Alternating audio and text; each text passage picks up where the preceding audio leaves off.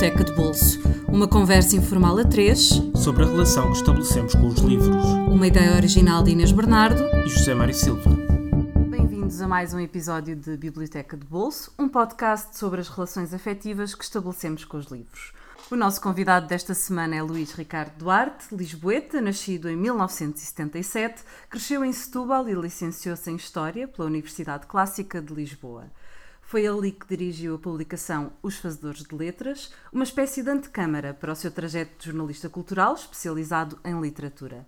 Desde 2003 que trabalha no JL, o mítico jornal de letras, artes e ideias, onde escreve regularmente sobre o mundo editorial que acompanha de perto.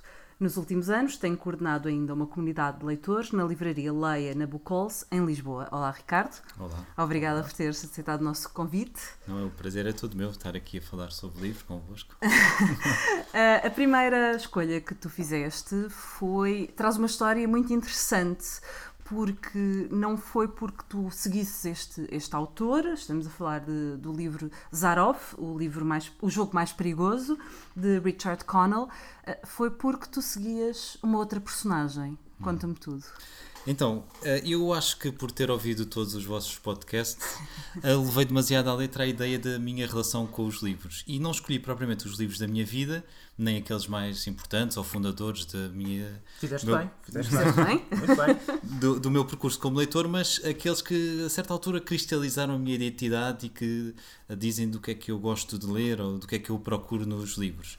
E o, este primeiro livro uh, tem uh, a ver com, uma, uh, com um traço da minha personalidade. Eu sempre gostei muito de seguir conselhos das outras pessoas. Sempre gostei muito de discutir também. E sempre que me diziam: Ah, não, não, não, isso é Tony Kruger. E eu lá ia ler o Thomas Mann e chegava ao pé do meu amigo e dizia assim: Não, isto não tem nada a ver com o Tony. ah, pois isso afinal é o verão de Kingslor. E eu lá ia ler nessa. E, e depois a coisa não era bem. Por isso, essa ideia de ir à fonte sempre me interessou muito. E depois isto evoluiu, eu tive uma experiência muito trágica que foi encontrar um amigo que nunca lia livros e estava a ler um livro.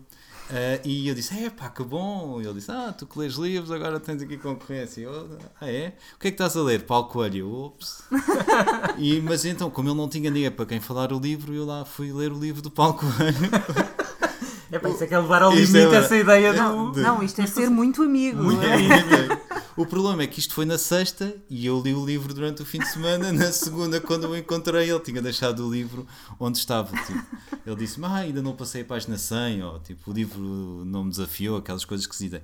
Por isso, evoluí dessa, dessas uh, sugestões ocasionais para encontrar guias de leitura, não é? Daqueles clássicos, o Bloom, o Steiner e outros afins, e encontrei através do Boris Vian, da Espuma dos Dias, o Aníbal Fernandes, que é um tradutor que, de quem eu gosto muito e que a, a partir desse livro eu comecei a, a, seguir e a colecionar as traduções que ele faz. Nós temos o sonho de o, de o trazer aqui à Biblioteca de Bolso, porque é de facto uma, uma figura extraordinária. Não, é incrível. E esse podcast vou ouvi-lo muitas vezes. Aliás, eu, eh, quando o Aníbal Fernandes lançou o Festim da Aranha, da, da Aranha, que é o, assim, um, aquele em que o estilo dele, dos prefácios, está mais um, condensado.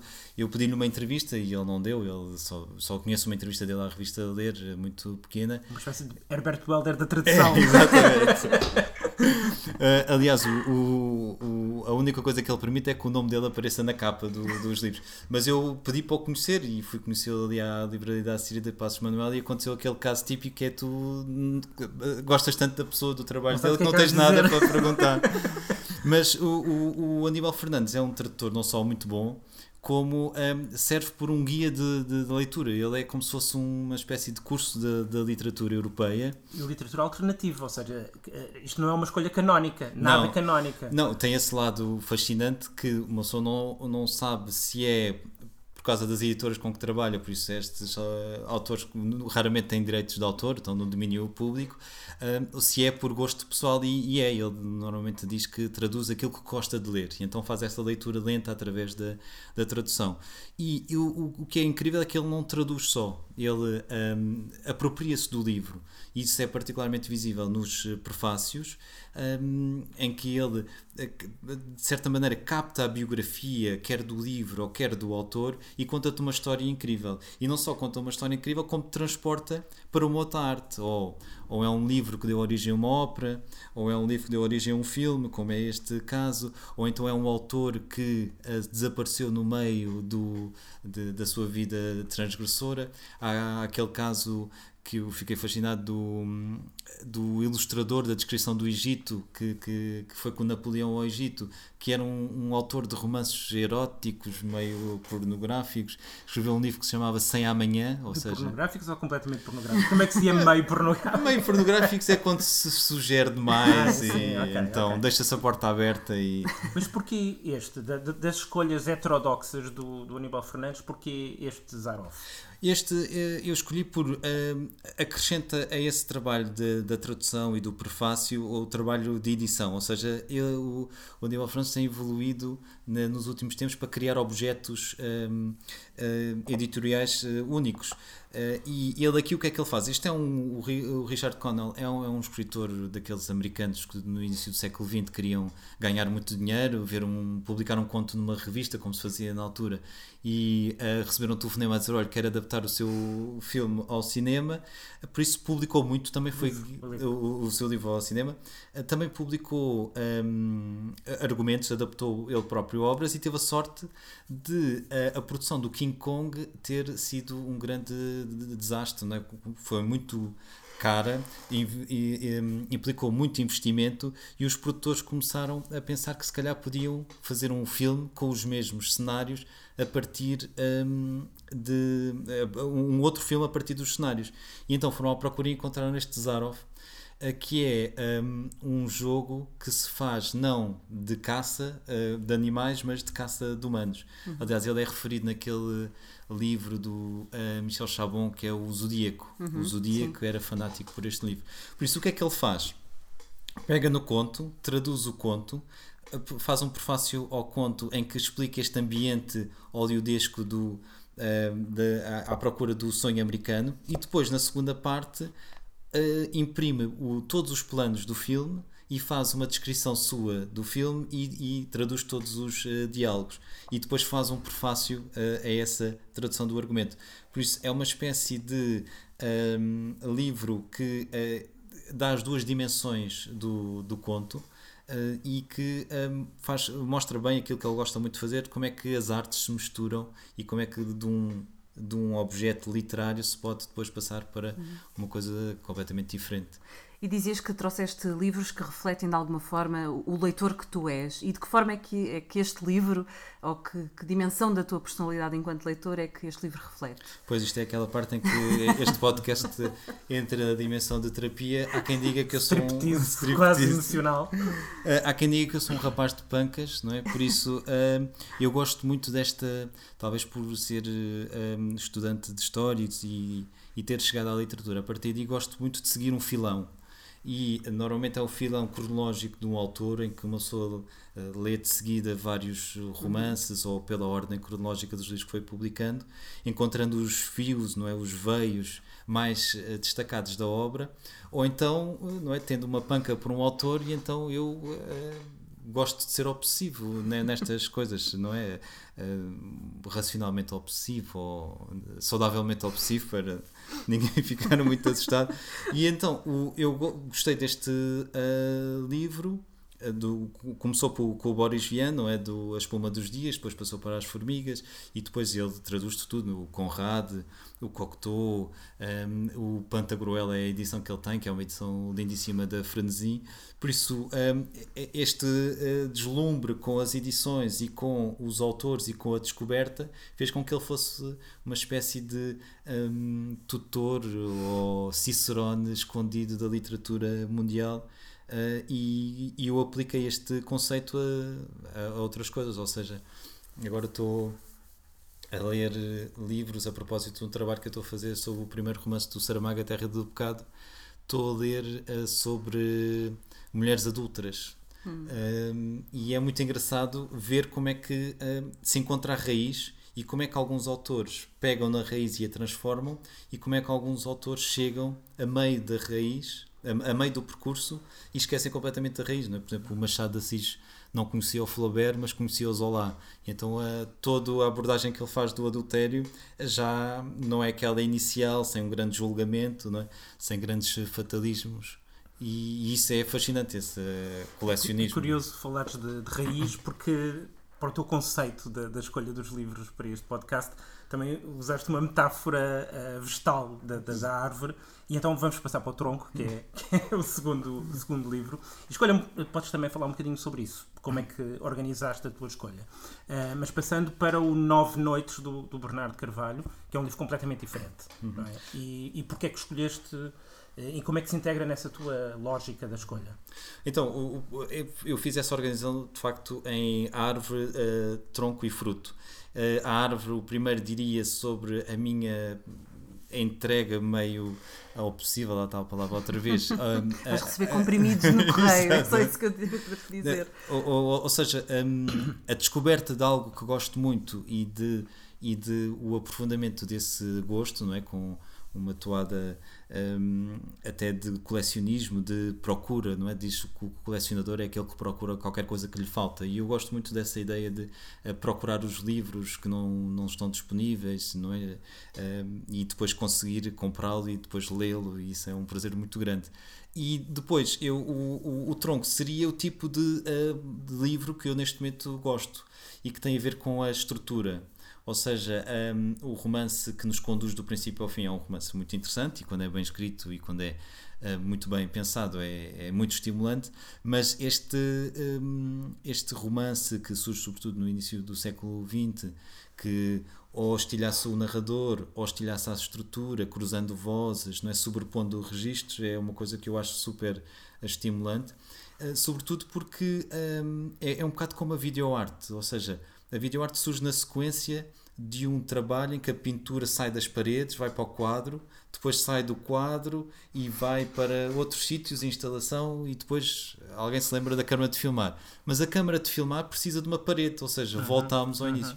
E o romance, na sua, um, no seu início, ou é romance epistolar, ou é um romance como o Dom Quixote que cruza todos os géneros. Uhum e hoje, quando dizemos que isto é uma novidade, não é ter vozes paralelas ou ter, uh, ter planos muito separados, uh, no fundo é recuperar a, a, sua diversidade inicial. O Bernardo Carvalho trouxe Nove Noites porque uh, o, o, o, diálogo entre as duas vozes, isto são duas vozes, ou seja, é, um, é a história de um antropólogo que foi para o Brasil no, nos anos 30 do século XX, um antropólogo americano, foi estudar os índios e depois suicidou-se. Isto sabe-se logo no início. não, não é um spoiler. e uh, é uma história de mistério. Porquê é que ele se suicidou? Porquê é que ele se suicidou? Porquê é que foi para, uh, para os índios, sabendo que provavelmente iria morrer, porque se não se suicidasse poderia morrer de uma doença qualquer, e um, eh, porquê é que se suicidou? E é a história também de um narrador que quer saber esta, esta história. É uma investigação. É, é uma investigação. Mas a, a, estes dois planos, que já são dois planos paralelos, introduz-se um outro plano de alguém que está à espera e que é contemporâneo do antropólogo e não do narrador. Ou seja, são dois tempos paralelos, mas uh, o, o, essa segunda voz está sempre a dizer isto é para quando você chegar. E nós sabemos que o narrador está a caminhar no sentido dessa voz, mas é impossível porque não estão temporalmente. Por isso é um livro que se constrói à medida que está a ser escrito, ou pelo menos ele dá-nos a entender que é o artifício literário, dá-nos a entender que é isso que está a acontecer.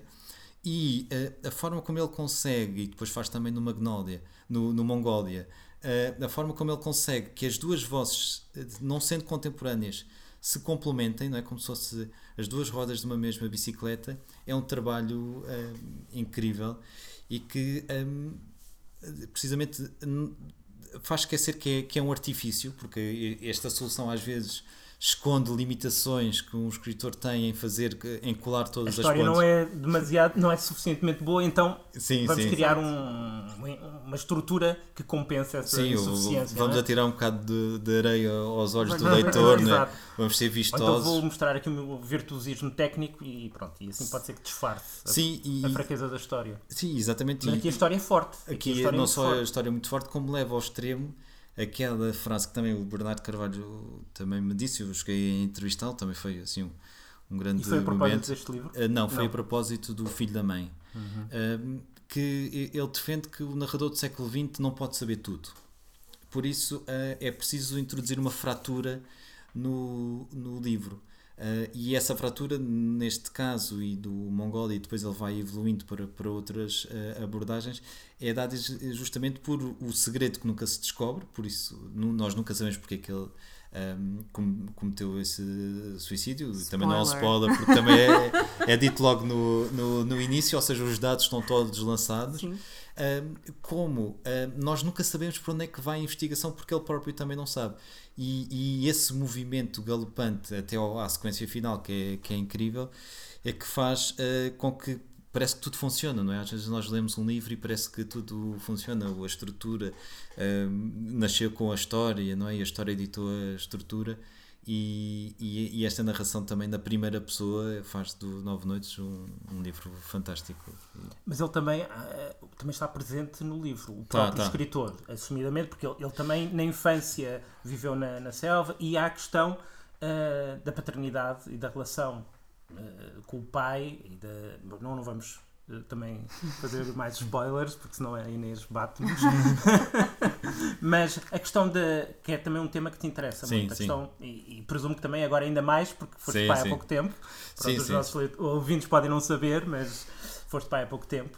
Não, sim, é- é esse, esse paralelo está tá sempre presente, não só porque há uma tensão entre o Boyle Quinn, que é o antropólogo, e o pai, e o Bernardo Carvalho uh, nasceu uh, e cresceu junto de uma comunidade de, de índios do Brasil e também teve uma relação tensa com, com o pai. Né? Eu poderia ter trazido, sei lá, a carta ao pai do Kafka, mas isso era de facto demasiado violento, não é? O, o tema não me interessa por essa violência mas a ideia de, hum, de quando é que os filhos deixam de ser filhos e se transformam em pai, de como é que. Já vem desde a Odisseia, é? Já a questão do desde- sim. Telemaco e do Ulisses, quer dizer, é, Sim, aí estamos sempre a, a- a escrever a mesma, a, a mesma história, mas o, o, o ponto de vista da criança, não é?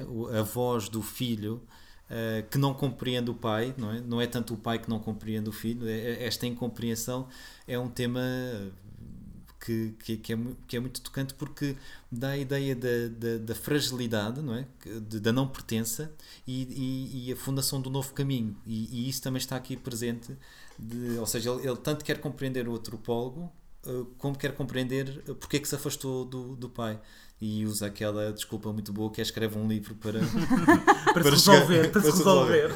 Dizem que é mais barato. Não?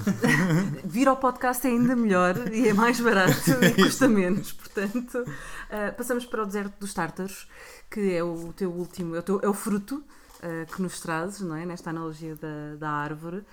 E hum, que é considerado o melhor, o melhor romance do, do Dino Buzzati e que fala, ah, não sendo nenhum spoiler, ah, fala de- desta, deste medo que todos temos de ver passar a vida e de não a, não a viver. Ah, Diz-me qual é a tua relação com, com esta história? Pois, este, este livro tem, desde logo, o, o sortilégio da literatura, não é? Porque o Dino Buzzati era jornalista do Correio da Sera. Um, ele tem a marca, eh, hoje em dia tida como pejorativa, da escrita jornalística. Eh, é, é como se fosse a escrita um bocado musculada, como se fosse tudo muito concreto, mesmo as descrições, mas ao- ao- aos poucos, não é? Aquilo ele parece que põe um, um- um- uma engrenagem a funcionar e tudo ganha assim uma dimensão mais eh, fantástica, eh, mas sempre focado no destino humano. E eh, eu gosto muito desta ideia de procurarmos qualquer coisa de grandiosa. Eu gosto muito da ideia do, do herói na literatura e na- foi um dos filões, eh, de- voltando ao primeiro livro que eu, que, eu, que eu persegui. E a ideia do herói e do anti-herói é uma ideia que gera muitas confusões na, na literatura. Há, há muitos anti-heróis aí nomeados que não são bem anti-heróis, não é? e há heróis que não são heróis, mas aquela ideia de ter um, um obstáculo e tentar ultrapassar esse obstáculo, eh, o Dino Buzzati eh, aborda-o sempre pela impossibilidade de ultrapassar esse obstáculo. E, e isso é uma ideia que, que é muito interessante e que vem também da, da, daquela tragédia grega do Ajax que do- na disputa pelas armas do, do, do Aquiles, eh, o, o Ajax é apresentado como o mais forte e o Ulisses como o mais sábio. E ele, naquela troca de argumentos, diz que matou aquele, fez aquilo, etc, etc, mas que depois é incapaz de convencer os seus pares. E então o, o Ulisses, com os seus tais Miller, o, o Ulisses não, Ah, com não, os o seus- Ulisses, Ulisses, com os seus Millardis consegue convencer a plateia e ser eh, nomeado o herdeiro do, do Aquiles e ele fica completamente deslocado e não acaba bem. E essa ideia de para que é que nós queremos as armas do, do Aquiles, não é? Para que é que nós queremos aquilo que queremos, não é? Eh, eh, Do que é que nós estamos dispostos a fazer para alcançar os nossos sonhos e os nossos sonhos serão mesmo os mais importantes. O Dino Buzzati trata isto de uma forma ao mesmo tempo eh, encantatória, como eu há bocado dizia, mas ao mesmo tempo dilacerante. Ele tem aquele também conto que é os sete, eh, Sete andares, é? os sete andares e os sete mensageiros. Os sete andares então é paradigmático, que é um homem que entra num no hospital, hospital, e vai mudando de andar para andar Sim, epá, e nunca percebes porquê. e, não é? nunca- e o, e o sétimo andar é pessoas saudáveis que nem se sabe porque é que estão eh, internadas. e o primeiro é o condenado à morte. não é? E ele vai mergulhando naquelas estruturas. Sim, e vão-lhe dizendo: olha, não se importa de ir para o sexto. E ele, eu não gostava, mas. Pronto. E, e, ou seja, essa Há uma marcha. mecânica que ultrapassa o próprio humano É. que devora o, o humano. E no Sim. caso do, do deserto dos tártaros, é, é óbvio que isto também é uma grande parábola e, e- e quase que serve para tudo, não é? Porque dá, como a Inês estava a dizer, a, vi- a vida que se desperdiça numa espera, isto é a Sim, história sim. de uma espera, É uma história de uma espera. uma espera infinita, quase. Ahm, mas quase que cabe ali tudo. Pode ser metáfora de quase tudo. Sim, para sim. ti é metáfora de quê? Pois, eh, para mim é, é, é- é a metáfora daquela ideia da queda constante que está muito associada à contemporaneidade. Ou seja, eh, nós falamos da crise dos últimos quatro anos, mas eh, recuamos um bocadinho e vivemos em crise. E, eh, agora saiu um livro que estuda as revoluções em Portugal e as revoluções são sistemáticas. E antes das revoluções as crises eram sistemáticas e nós nunca resolvemos muito bem uma revolução porque a seguir vem logo uma crise. E eh, o, o- o- essa ideia de que nós nunca estamos em chão seguro, não é? Nós, re- retomando o livro anterior, não é? Isto mostra como eles são tão ligados. Nós nunca temos o nosso lugar de pertença, por isso somos condenados a esta errância constante. É, é o que eu mais revejo nesta, hum, neste livro do Dino Buzzati e também o que eu vejo hum, nesta nossa sociedade em que hum, quer dizer, há aquelas ideias já um pouco batidas que eh, a quebra da religião, a quebra da família, a quebra, sobretudo, da palavra dada, a, a- a afirmação da demagogia, da especulação, eh, dos meios de comunicação, não é? Uma pessoa hoje em dia pode mandar um, um, um e-mail no, no WhatsApp e receber uma mensagem no Message e depois usar o, o Twitter. Toda esta dispersão, de facto, hum, conduz-nos para uma insegurança que entra no nosso íntimo e pode ser a segurança das próprias batalhas que queremos travar. E o Giovanni Drogo não é, vai para o, o, o fim do reino, não é? para, o- para lá quase da, da fronteira, ambicionando uma batalha épica, não é? É como querer ir para o Midwest e ter um sucesso numa universidade de, de, de segunda, não é? como os professores dizem muito nos Estados Unidos, e, e, fica, e fica à espera, não é? E há uma passagem muito recorrente neste livro que é o som da madeira a ranger, não é? E eu, o, o chão da minha casa range muito, não é? Ah, e eu penso sempre nisto, não é? Que é, esse é o grito do assinante da árvore a dizer que não cumpriu a, a sua missão. E, e isto é, tomo este livro como um alerta para eu escolher bem as batalhas. É uma angústia que quase toda a gente tem, que é esse medo ou esse fantasma de chegarmos um dia ao fim da vida e sentirmos que não fizemos Pois. aquilo para que estávamos destinados. Pois, há aquele conto Já do... sentiste alguma vez essa angústia? Bem, eu, eu, eu acho que ainda sou muito novo para, Para sentir, para não é? sentir. Mas eh, há aquele conto também do, do Poe, da, da descida ao Maelstrom, em que o- Uhum. um- alguém cai num, num, num tornado e, e ele não se consegue segurar a nada. E, e é mais. não, é um vórtice. um marinho, vórtice, marinho, sim, não é? do- do- Sim. eh, exatamente, o vórtice marinho em, em que ele eh, está constantemente em queda e, e essa hum, i- ideia eh, é que, é que assusta, não é? Não é tanto tu viveres isso, porque há, há quem diga que o arrependimento não mata, mas quando uma pessoa faz o balanço e contas no fim de cada ano, pensa sempre, epá, esta coisa se calhar não devia ter feito, para que é que eu me empenhei tanto naquilo? É esse hum, confronto com personagens que ou tiveram o início da sua vida completamente amoldado por uma estrutura familiar, não é? vem do primeiro livro, e que depois lutam às vezes por batalhas completamente inúteis que eu uso como carris para poder seguir uma vida, não é como dizia o Fernando Pessoa, não é? Não ao prazer, não ao poder, a liberdade acima de tudo, não é? Isso é no fundo o que nós procuramos, eh, quer nos livros, quer na, na vida. E tu que dizes que tens o, o privilégio de, de, ler como profissão, não é? De, de estar em contato com os livros, estes livros chegaram até ti por causa da tua profissão ou, ou, pelo teu interesse geral? Ou seja, se tu não tivesse a profissão que tens, Sim. achas que terias chegado a eles? Olha, eu também trouxe estes três por, por serem exemplos diferentes, mas acho que o, o, o meu editor, o Rodrigues da Silva, Uh, costumava dizer que se gostas de ler não vais para a secção de cultura porque tens que ler imensa coisa. Mas ele tinha um jeito especial para essas botades uh, e, e, ler muito uh, dá-te a felicidade de tu poderes encontrar muita coisa que não, não lerias e, e às vezes uh, eu tenho a ideia que uh, a partir do momento em que tu já não gostas de livros, gostas de passagens de livros, ou seja, aquilo, há passagens de livros que te entram e que mesmo que o livro não seja assim um, um arrebatamento, tu nunca mais esqueces aquilo. Eu li há pouco tempo aquele Walk on the Wild Side do Nelson Algren e tem uma cena em que, de amor em que ele está no primeiro andar a matar moscas e ela está no segundo andar e vai dizendo ah, aqui uma! E, ele, e, e, e o som de, de, do, dele a matar moscas vai se aproximando, há aqui outra! E ela vai se aproximando e eu nunca mais esqueci esta cena e ainda que do livro já tenha uma imagem muito vaga. Destes três livros este, o Nove Noites, foi por causa do trabalho. Eu não conhecia o Bernardo Carvalho, ele ganhou o prémio PT em 2003 por isso é notícia uhum. da, da, agenda. O, o Zarlov foi através de tipo quem é este trator, eu gostei disto, apesar de não aconselhar ler o prefácio do Boris Vian das Bombas dos Dias antes de ler o livro. Um, e, e, depois foi seguir o filão e o deserto dos tártaros é aquele caso que dá sentido à nossa profissão que é, eu li um artigo no, no jornal sobre este livro e saí de casa e fui comprar o livro que são coisas que acontecem. E é o que tu esperas que os teus leitores façam também. Pois, não, não. É o que eu faço quando te leio, mas não, não, não espero que façam isso. Mas uh, se os jornais têm sentido, é também para isto, não é? para levar as pessoas a sair de casa e, e, e salvar as livrarias que dizem que estão com problemas. E para os nossos ouvintes que queiram sair de casa, uh, podem sair já. O Zaroff, o jogo mais perigoso de Richard Connell, tem o preço de 14 euros. Está disponível numa edição da Assírio e Alvim. Nove Noites, de Bernardo Carvalho, da editora Cotovia, a 14 euros também. Estamos aqui com dois preços iguais. E o Deserto dos Tártaros, de Dino Buzzati, está disponível em várias edições, com preços que variam entre os 7 e os 16 euros.